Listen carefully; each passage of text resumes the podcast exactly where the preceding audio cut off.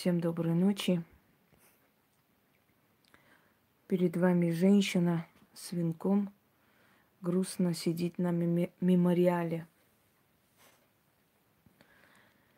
Эта женщина память, история. А надгробие символизирует ушедшие дни. Доброй-доброй ночи. И сегодня мы с вами, дорогие друзья, поговорим об одном великом человеке, настолько преданном своему Отечеству, что его пример должен стать примеров, примером э, для нас всех. Когда мы говорим, что не, нереально э, что нереально поднять бедную страну, что нереально малым числом что-то изменить в этом мире или вокруг себя. Так вот, ничего нереального нет. Доброй ночи. И этот человек своей жизнью, своим подвигом доказал, что один человек может очень многое изменить в истории человечества. Одна личность способна очень многое поменять. И звали этого человека князь Геворг Марспетуни. Жил он в X веке. Жил он в X веке, и его жизнь была сплошным подвигом. Я давно рассказывала о нем, немного так скользь. Но сегодня решила вам показать пример истинного мужества и настоящего человека. Когда люди сидят и ноют, вот что мы можем сделать, нас мало, ну вот мы организуем какую-нибудь там помощь кому-нибудь, фонд – ну что я могу сделать, ну что мы можем поделать и так далее. Я хочу вам рассказать, как человек, собрав войско из 20 человек, со временем изгнал арабских захватчиков из армянской земли. В то время, когда каждый князь, закрываясь в своей крепости, спокойно жил, невзирая на то, что народ жестоко и страшно погибал. Итак, X век – раннее средневековье, Армения. На троне царствует еще пока молодая династия, которая, можно сказать, буквально не очень давно помазана на царство. Э, они были князья Армении, Багратиды. Это очень древний род – но когда аршакиды погибли, как династия, когда уже их э, царство было окончательно разгромлено, уничтожено персами, то в Армении избрали новых венценосных правителей. И ближайшие соратники, где-то и родственники, их еще называли э, венчающие рыцари, то есть они венчали на царство, это была их привилегия – и если Багратиды отказывались кого-либо венчать на царство, то его правление не считалось легитимным. Эм, где-то связи, где-то их имя, сила династии Багратидов помогло им воцариться на армянском престоле. И в X веке правил второй царь из династии Багратидов Сымбат – Самбат I. Правление Самбата I запомнилось э, новыми реформами, строением городов. Он был человек благодетельный, то есть он был мудрый правитель, и все было бы хорошо, и Армения процветала, и открывались новые университеты, школы, но, как всегда, тысячелетиями наш народ подвергался зависти, ненависти, грабежам, так и в X веке не обошлось без этого.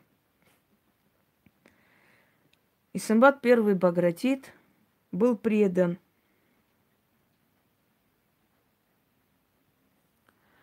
Был предан своим братом, двоюродным, Гагика Марцруни. Род Арцруни был известен испокон веков как род предателей и героев. Вот это такой удивительный род.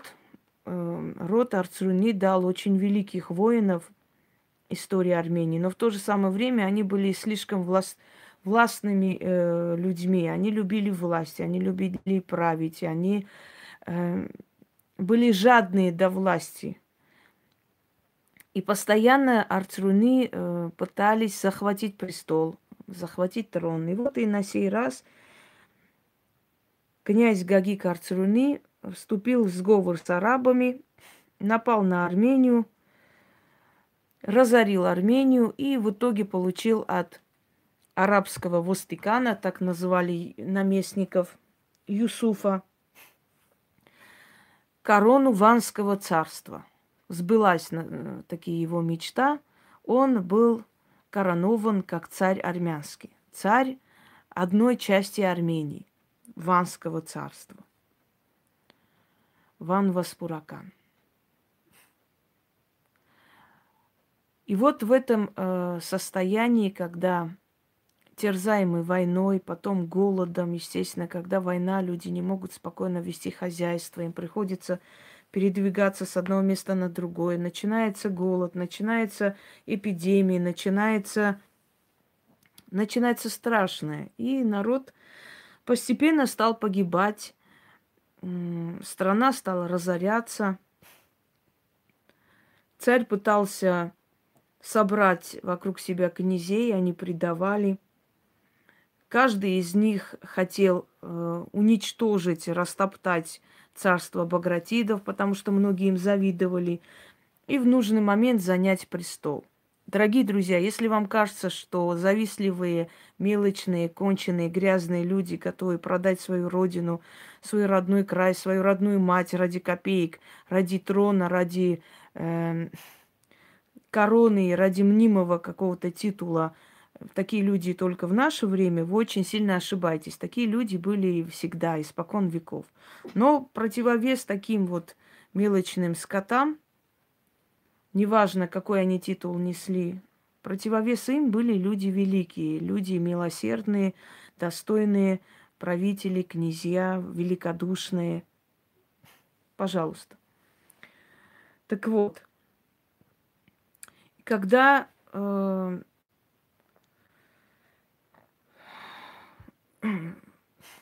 когда пришло время как бы уже царю наступать, и войско стояло, и вокруг крепости Двин было сосредоточено. Кстати говоря, иди сюда пусть. Один из... Сюда. Огромных городов Средневековья Двин – один из самых развитых городов со, с инфраструктурой, с э, крепостными стенами. Э, Двин равни, сравнивали с э, Вавилоном. Настолько это был величественный город. Самый богатый город Средневековья восточных стран. То есть и как-то этот город исчез. Представляете, он, он просто исчез. Через некоторое время о нем сведений больше нет. Говорят, что его разорили, через некоторое время население покинуло город, и город постепенно, постепенно разрушился в течение тысячелетий. Сейчас в Армении есть э, село Двин. Это возле города Двин, некогда столица Армении. Так вот, город Двин. Что означает Двин? Э, в России есть река Двина – это назвали армяне. Это, по-моему, Краснодарский край, что ли, или где-то Двина. Двин означает удар, вдарить.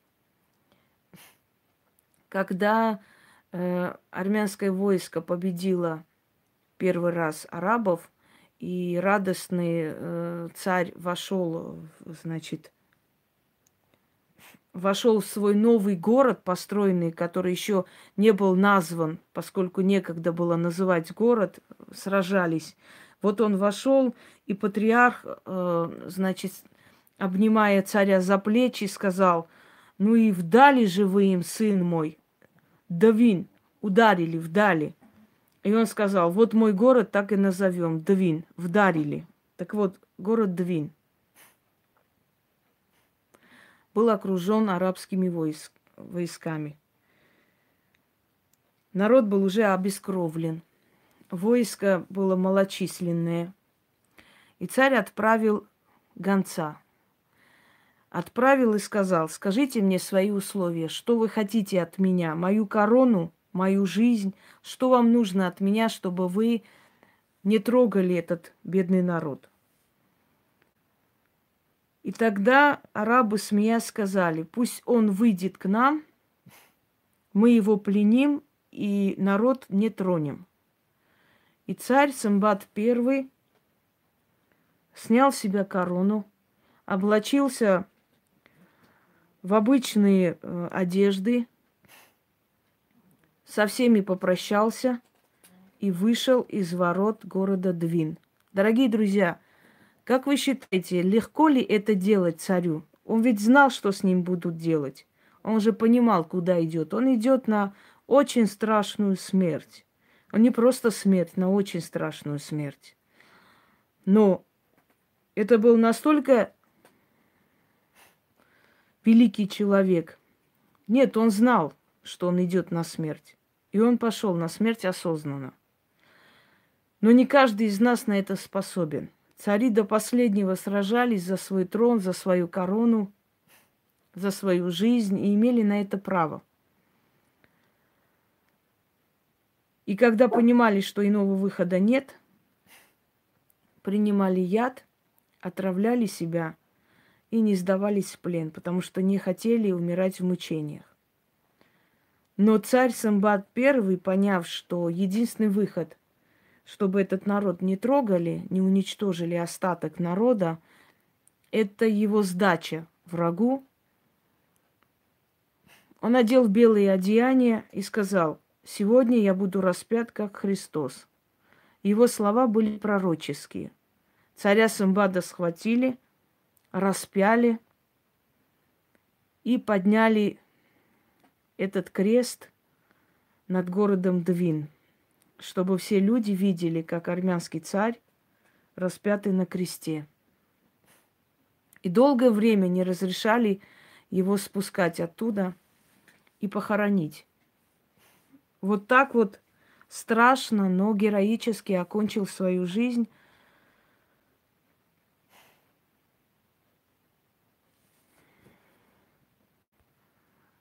окончил свою жизнь царь Самбат I. Его сын в это время собирал войско.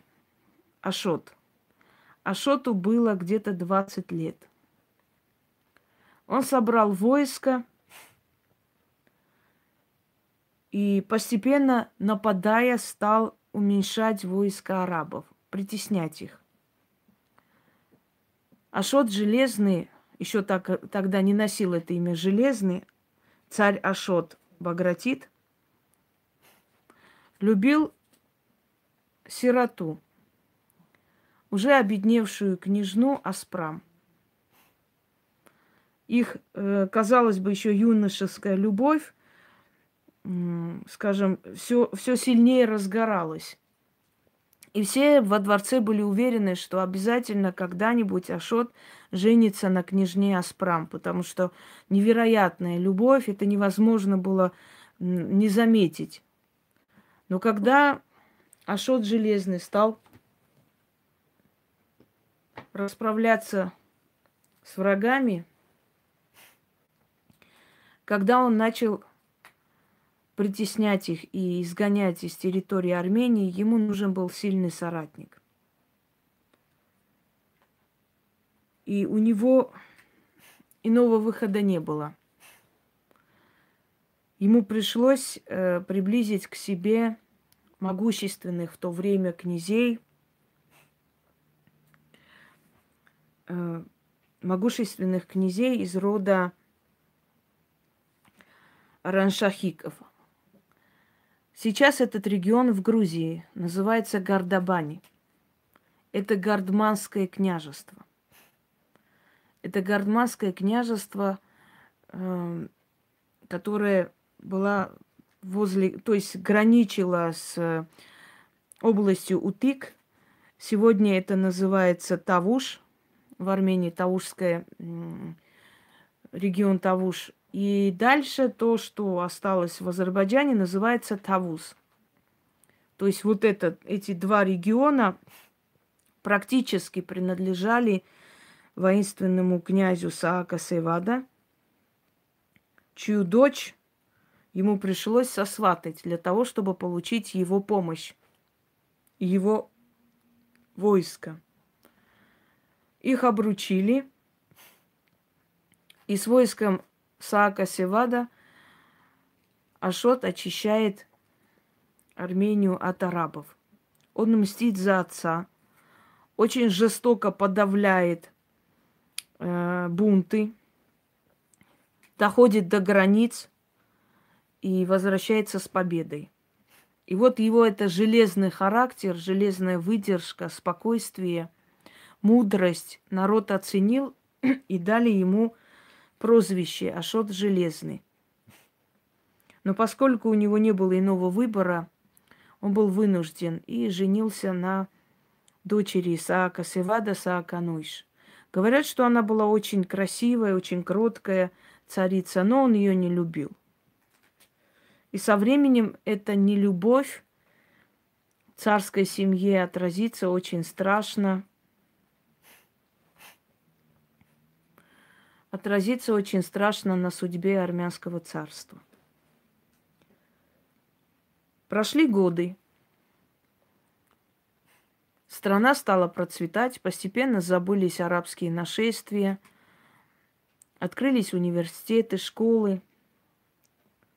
И вроде бы народ был счастлив. И царь зачистил э, на охоту, на гуляние, именно в область Утык.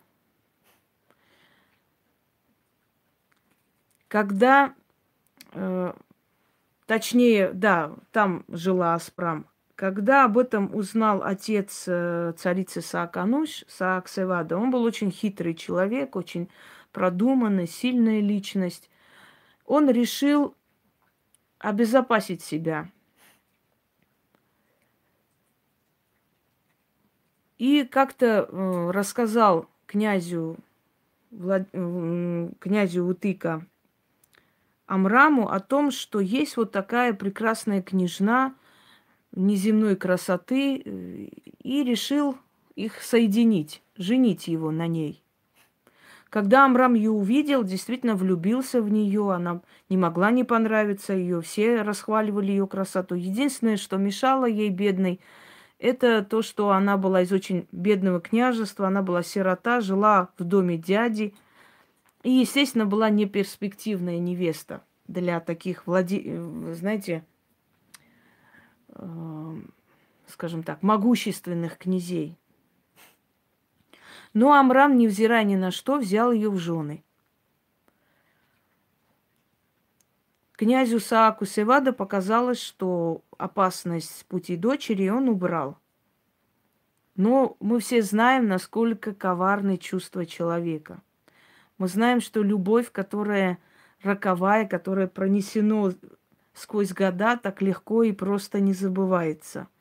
И эта любовь не забылась. Э, царь завел дружбу с князем Амрамом и начал часто наведываться в область Утык.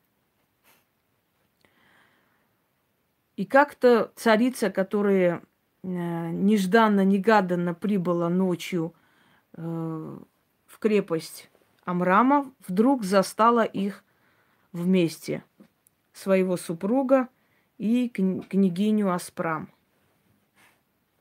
и ужасно заболела. Написав письмо отцу о том, что она видела и свидетелем чего стала, скажем так, она положила начало Великой войны и огромной трагедии, которая коснется и сметет опять абсолютно невинных людей. Князь Саак Севада прибыл э, область Утык поговорить с царем. Царем и попросить его не обидеть любимую дочь вот э, таким оскорблением. Царь его очень грубо отослал обратно, собственно говоря, видимо, оскорбив его личность.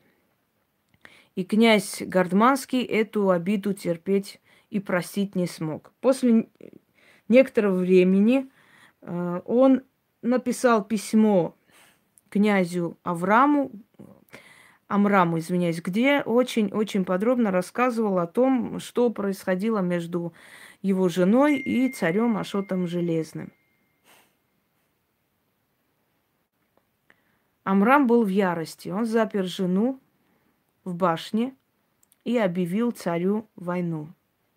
Объявили войну цари, царю и князья Саак Севада, Севада и его два сына. И началась междусобная война. Опять начались походы друг против друга и прочее, прочее. В это время, узнав о том, что в Армении опять князья между собой грызутся, арабский наместник Бешир собирает войско и нападает на Армению. Нападает на Армению, и царь начинает собирать войско. Однако многие князья его предают, и каждый из них закрывается в своей крепости, не желая воевать. Царь оби обиженный на князей и на свою участь, уходит в дальнюю крепость Сиван. Царица Саакануш закрывается в крепости Гарни. Э, патриарх, католикос всех армян, значит, э, Аванес IV, начинает бегать по князьям для того, чтобы спасти свою голову, абсолютно не думая о народе и о том, что перетерпевает народ. В это время еще один двоюродный брат царя восстает против него. Э, тоже по имени Ашот – Э, значит, деспот, Ашот деспот его назвали, и объявляет себя царем другой части Армении. Одним словом, Армения становится полем битвы между князьями. И в это время, когда враг уже в доме сжигает, можно сказать, основы дома, князья хватают друг у друга корону, ненавидят друг друга и направляют друг против друга войска. И что делать в этой всей ситуации? В этой всей ситуации появляется на арене истории великий человек, которого звали князь Геворг из рода Марспетуни. Он не был э, удельным князем, он не был очень богатым князем. У него было небольшое, э, скажем так, имение, но он всю свою жизнь воевал во имя Родины. Геворг Марспетуни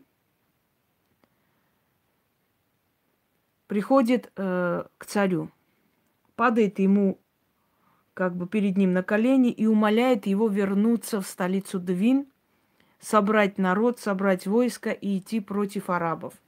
Потому как разоряется страна, говорит он, и народ уже погибает тысячами в день.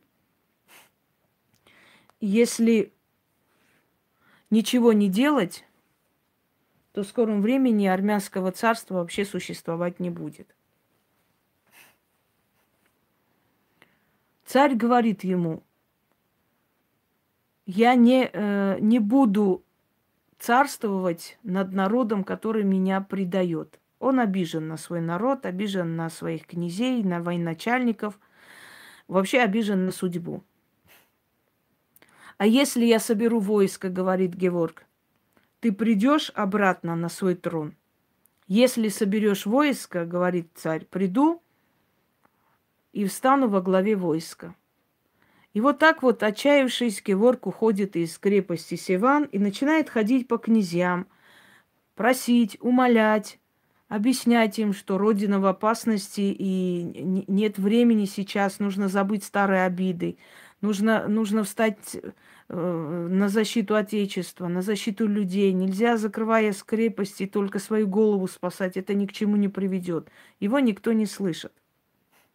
Говорят, что им не нужен подобный царь, который своим поведением опозорил трон и незаконно там сидит – и они не собираются ради такого царя заступаться. Не ради царя, говорит Геворг. Не заступайтесь ради царя, заступитесь за свое несчастное отечество. Но его никто не слышит. Последняя попытка его э, приход к патриарху, то есть католикосу Аванесу IV. «Святой отец, — говорит он, — зачем ты здесь сидишь? Облачайся в старые лохмотья, босиком, Иди, стучи в двери князей, мири их, грози проклятиями, если они не заступятся за родную страну. Здесь поворачивается э, католикос и говорит, сын мой, я христианин, я не имею права осуждать или призывать к войне. Если помнишь, наш Господь сказал – Цезареву отдайте Цезарю. Кто наш правитель, тому и должны подчиняться. И тут Геворг понимает, что католикос уже заключил договор с арабским наместником Беширом о том, что тот не тронет церковное имущество. Дорогие друзья, все завоеватели первым делом не, не трогали церковное имущество. Никогда. Они убивали народ, грабили, но никогда не трогали церковь, потому что церковь для них была самое выгодное, самый выгодный институт подчинения. Они знали, что церковники будут подчинять народ их воле. И если они не трогали церковь, если оставали, у церкви оставалось свое имущество, золото и деньги, то церковь из кожи вон лезла для того, чтобы народ не восставал против пришедших завоевателей. Понимаете? И они всегда говорили, не трогайте церковь, убивайте кого хотите, грабьте, но церковь не трогайте. Это люди, которые настолько э, алчны до денег, до имущества, что готовы были продать свою родину и свою родную кровь, лишь бы, лишь бы их церковное имущество не было затронуто. Тогда князь Геворг приходит в ярость. Он говорит ему, и кого же ты считаешь нашим Цезарем? Арабского наместника, который пришел уничтожить твою родину, ты считаешь Цезарем, которому мы должны дать дань. Для меня Цезарь есть армянские цари. Я им служу. Я не служу ни Ашоту Железному, ни кому-либо другому. Я служу армянскому престолу. И на этом престоле, кто бы ни сидел, он для меня священен. Говорит Геворг, и э, скажем так, в обиде на католикоса удаляется оттуда. Итак, в крепости Гарни закрылась царица Саакануш с приближенными князьями. Там же находится семья Геворга Марспетуни, его супруга Гуар и сын Гор. Гор еще молод, лет 16, и Э, беззаветно влюблен в княжну Шандухт, с которым все время пытается э, как бы встретиться, но та все время отказывает ему, потому как очень строго воспитана. И в этой крепости собраны все э, княжеские дочери, жены. Туда приходит и князь Марспетуни. Он приходит и говорит – одному из воительных князев, князей, извиняюсь. Ну что, Ваан, что нам с тобой сделать? Князья не выходят, войска нам не дают, царь не возвращается в Двин, католикос в бегах, народ погибает каждый день, князья друг друга уничтожают, маленькая Армения уже имеет три царства – Каждый хочет венчать себя короной. Гибнет наша страна. Что мы будем с тобой делать? Ван разводит руками и говорит, что я могу тебе сказать, князь? Ведь один цветок не может э, символизировать весну. И один в поле не воин. И что говорит он? Что мы с тобой будем делать? Вот так сядем и будем смотреть, как гибнет наш народ? А что мы еще можем, спрашивает Ваан. Тогда Геворг говорит, я знаю, что я буду делать. Я пойду воевать. Но как ты будешь воевать, спрашивает его. Ведь у тебя нет войска. Мне все равно, говорит он, я не могу сидеть вот так позорно и скрываться. Пускай один пойду воевать, пусть меня убьют, хотя бы погибну, не буду видеть этого позора. Вы можете представить душевное состояние человека, когда все закрылись, никто ничего не хочет, никто войска не предоставляет, никто не выходит воевать, когда народ умирает, гибнет, когда грабят страну, уничтожают, каждый закрылся в крепости, каждый обижен, каждый ненавидит другого, э, друг друга убивает князья, каждый выхватывает корону, и никто ничего не делает. Но страна разоряется и гибнет. И человек, который так хочет спасти Отечество, у него нет э, ни средств, ни возможности, ни войска. На утро он подзывает всех на площадь и говорит им, нас здесь несколько тысяч человек. Вот я иду, говорит он и вытаскивает меч. Вот я иду воевать. Я один пойду воевать. Кто со мной придет? В ответ молчание. Один из воинов говорит, князь, ну изволь, но князья не выходят воевать. Царь закрылся, католикос в бегах. Что мы можем сделать? Да, царь закрылся, говорит э, Георг. Католикос в бегах, князья не хотят воевать. Никто нам войска не дает, и оружие не дает, и возможности не дает. Мы будем умирать? Придется умирать, говорит воин. Ну а что я, что мы можем делать? Нас мало. Неужели среди вас нету хотя бы десять храбрецов, говорит Геворг. И один из этих храбрецов дает голос. Конечно, есть, отец. Я с тобой, сказал его сын Гор и шагнул вперед. Поцеловав сына в лоб, смотрит в толпу. Неужели страх вас так приковал, что вы не можете с места двинуться? Еще кто, говорит он. Больше никто. И вдруг один из стариков все-таки выходит, шагнул вперед и сказал, князь, я воевал с тобой всю жизнь. Убьют так убьют, лучше умереть, ты прав, чем жить в таком состоянии.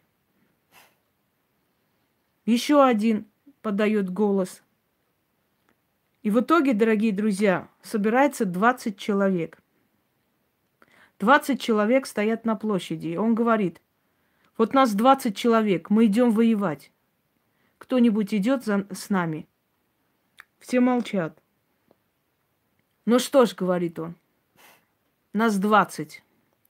И мы с 20 людьми то есть двадцатью воинами пойдем воевать против арабского халифа. И один из воинов в толпе криво улыбается. И тогда он злобно смотрит на него и говорит, ты не веришь мне, что я очищу нашу страну от арабских завоевателей, а я тебе это докажу поворачивается и идет со всем народом и двадцатью воинами к могиле воина Вартана Мамиконяна и дает страшную клятву. Нет, извиняюсь, не Вартана. Не помню сейчас кого из них. Одного из парапетов. У Вартана не там была могила. Это немножко другой сюжет. и дает клятву и говорит, я клянусь перед народом, перед людьми, перед Богом, что я не вернусь в лоно родной семьи, пока последнего араба не изгоню из, за пределы своей родины, говорит князь Марспетуни. И с двадцатью воинами уходит из крепости. Народ смотрел им вслед, как на смертников. Многие женщины плакали, вытирали платком глаза, понимая, что эти люди идут на верную смерть. Многие говорили, безумцы, безумцы, что можно сказать? Разве 20 человек могут выйти против войска халифа? Безумцы, говорят все. И эти безумцы ночью приходят и поднимаются на вершину горы Хуступ. Смотрят оттуда, внизу арабское войско. Настолько много, что один из воинов говорит, словно снег. Снег пришел, то есть снег выпал. Столько этих белых, э, значит, э, напомните это слово, палаток воинов. Огромное войско, которое просто невероятное огромное войско. Ничего страшного, говорит Геворг, скоро этот снег растает. Уходят в селение, собирают простой народ и говорят, мы от вас ничего не хотим. Только следующую ночь тихо подходите вместе с нами на вершину горы Хуступ. Зажигайте, э, значит, огонь, бейте в железные какие-то, что найдете, и очень страшно кричите. Создайте шум и ощущение большого войска. А некоторые из вас, если найдут камни и будут кидать вниз, будет совсем замечательно. И так вот собирает из всех селений человек 200 и, и ночью тайком поднимаются на вершину горы – как только начинается уже полночь, такое уже э, время такого самого глубокого сна, поджигают, э, значит, огромные эти, э, все, уже забыла, палки, кто, кто с чем пришел. Начинают бить железными цепями, ужасно кричать и Факелы, да, спасибо. И начинает с горы скатывать э, камни, а некоторые вообще поджигали тюки с сеном и кидали вниз.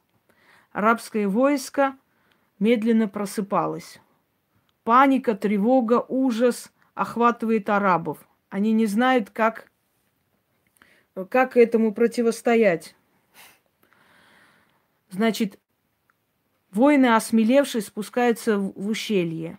Арабы оставляют все свое продовольствие, э, пленников, оружие и пускаются в бегство. Им кажется, что армянский царь все-таки пришел и решил, значит, с ними сражаться. И вот эта огромная многотысячная часть, одна часть арабского войска уходит, убегает, убегает в ущелье. Воины собирают довольные все эти оставленные э, продовольствия, оружие, радостные возвращаются обратно. И тогда, вдохновленные этой победой, жители деревень начинают присоединяться к войску Геворга Марспетуны. Его войско становится уже несколько сотен человек. Таким же образом они поступают во всех Э, значит, местах, где стоит арабская армия. И последнее, что приходит ему на ум, он говорит, найдите мне огромный табун каб- каб- кабелиц. Начинает со всех селений собирать кабелиц и, э, значит, гонят этот табун прямо на арабское войско. Когда табуны кабелиц пробегают мимо войска, жеребцы арабских э, шейхов э, приходят в ярость. Чувствуя запах кабелиц, они срываются и э, начинают втаптывать воинов, втаптывать все на своем пути. И со всего, значит, со всей дури, это многотысячная армия лошадей с, с жутким ржанием несется вперед и просто перетаптывает э, практически половину этих войск, и половина, крича «Шайтан, шайтан!», бежит в ущелье. После этой победы армия Геворга Марспетуны становится несколько тысяч –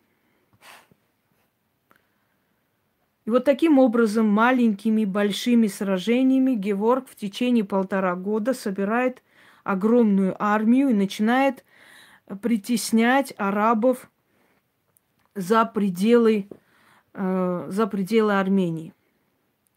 Но в любом случае понимает, что ему еще нужна помощь князей, и еще нужно ему примирить этих князей. И он идет на поклон князю Сааку Севада. Саак Севада был ослеплен э, царем Ашотом Железным, он и его старший сын. Он приходит э, к нему и, видя его в таком слепом состоянии, ужасается. Ему, ему становится очень тяжело, потому как он его знал как великого воина, и теперь тот не может передвигаться по дворцу без помощи слуг, он понимает, что царь нанес ему очень страшное оскорбление. Но в любом случае начинает говорить с ним и умолять.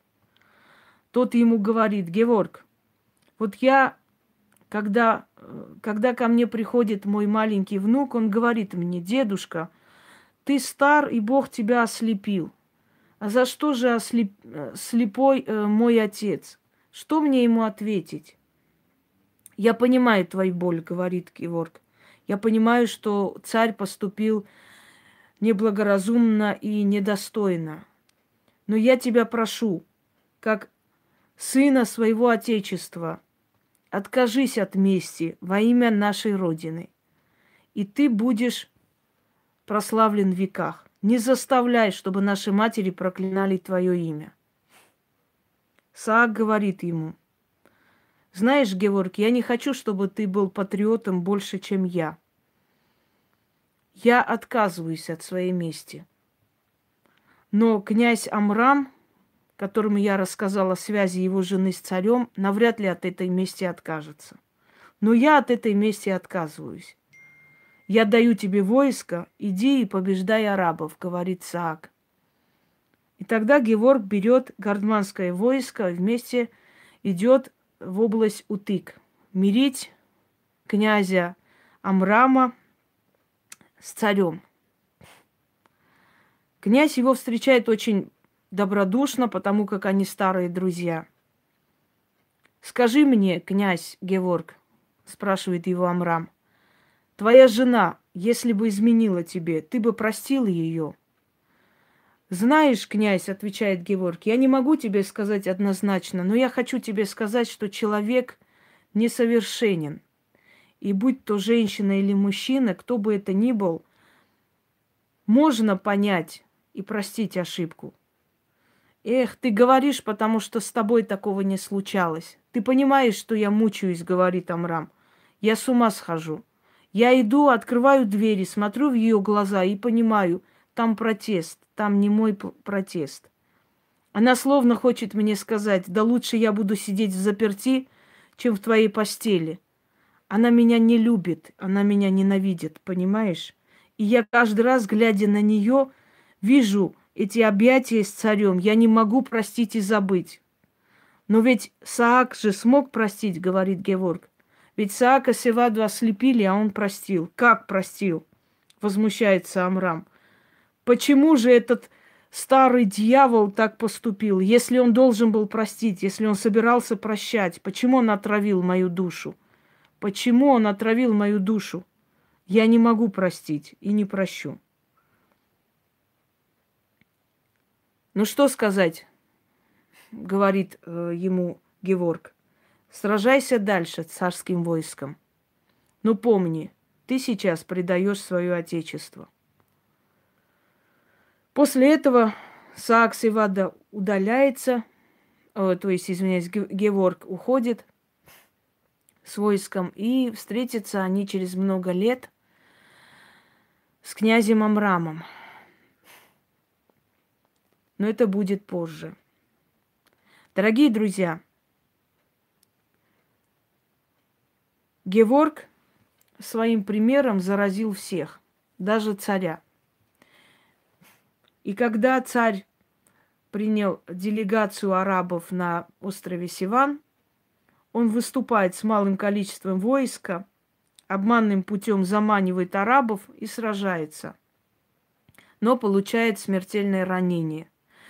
Ранение, отравленное стрелой.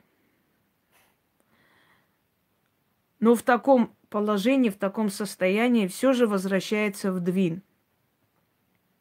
И вот радостно и Э, скажем так, восторженно толпа встречает своего царя, который возвращается в столицу, садится на трон.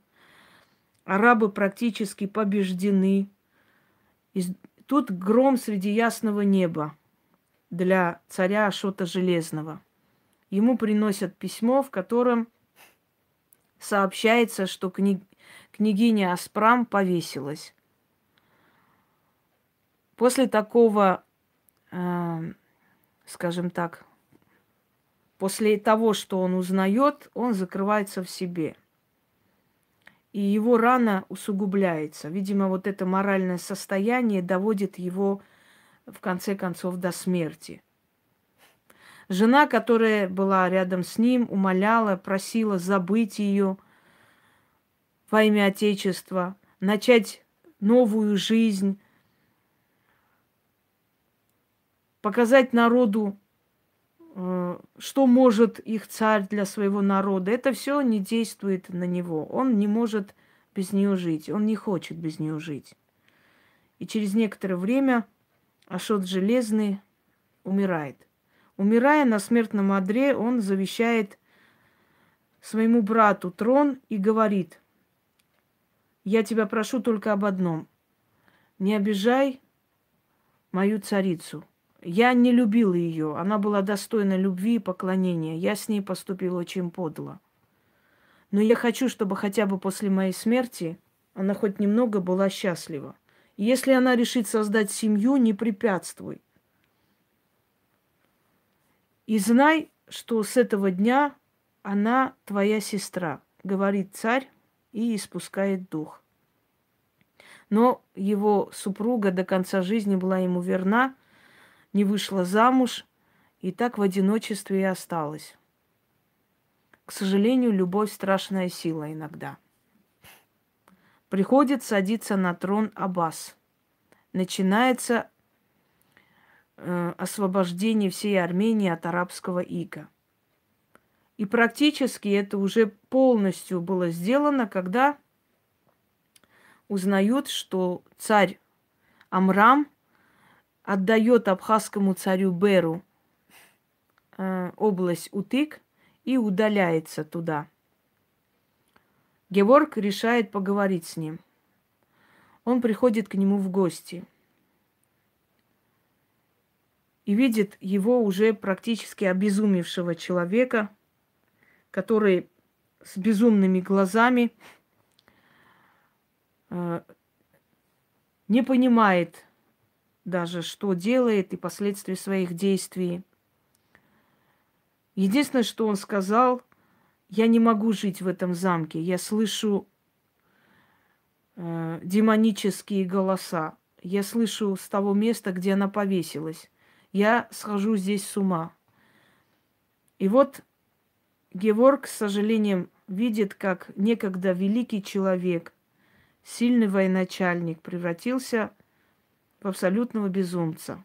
И он говорит, как важно в этой жизни подчинять свои чувства себе, ибо чувства способны и окрылять человека, и загубить. И в этом случае они его загубили, к сожалению. Начинается война с абхазским царем Бером, который надменно говорит, что он должен осветить главный храм в городе Двин. когда его берут в плен и приводят в этот храм и говорят, ну что же, смотри на этот храм, потому что ты видишь этот храм в последний раз. Его сестра, армянская царица Гургендухт, спрашивает через княгинь, спросите, что они хотят делать с моим братом. Княгиня Гуар, супруга Геворга, приходит и говорит, князь, а что вы собираетесь делать с абхазским царем? Он говорит, и кто же тебя прислал? Царица прислала. Все-таки, говорит, она его сестра. Так вот, пойдешь и скажешь своей царице, что ее брат сегодня убил много тысяч армянских воинов. И ни одна из их сестер не пришла и не спросила, что вы сделали с моим братом. Вот так и передашь, говорит он. Царя Бера ослепили. Ослепили и слепого отправили обратно. Вот так он расплатился за свою дерзость, непорядочность. Но все же восел на престол, его не убили. Не убили его, потому что царь Аббас очень любил свою жену и не хотел ее таким образом ранить. Проходят годы. Армянское царство опять поднялось с колен. Были отвоеваны царем его титулы, присоединены те области, которые были, скажем так, оторваны другими князьями, объявившими себя царями разных областей Армении. Открылись школы и университеты. Жизнь стала мирной. Но к сожалению, Геворг не мог вернуться в лоно семьи, потому что он поклялся, он дал клятву.